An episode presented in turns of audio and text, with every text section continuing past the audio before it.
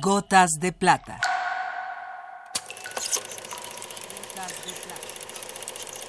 El cine en dosis homeopáticas.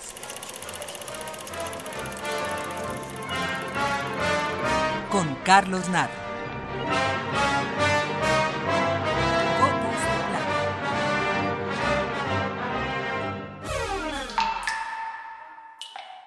Alguien mira desde siempre, ojo luna, ojo lleno.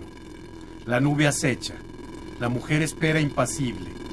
La navaja vuela, la nube acecha. La nube corta la luna, la navaja corta el ojo.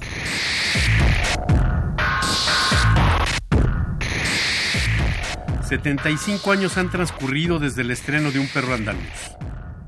En ese tiempo, el cine se ha cargado de violencia. Ojos, vísceras, cerebros y pipas llenas de hemoglobina, plaquetas y sueros falsos se derraman en las pantallas. Y la secuencia inicial de la primera película de Luis Buñuel permanece imperturbable en su lugar. La más perturbadora secuencia de la historia del cine.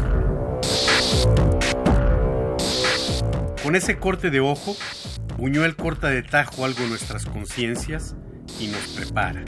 Nos anestesia o al contrario despierta.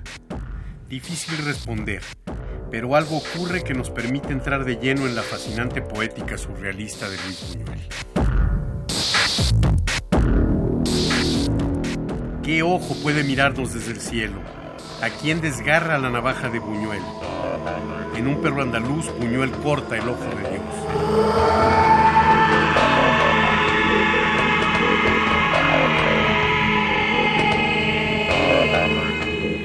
Huérfanos de Dios, después de ver un perro andaluz, algo nuestra propia mirada ha cambiado.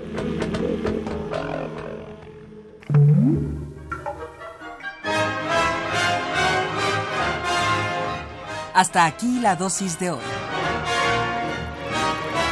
Gotas de plata. Gotas de plata.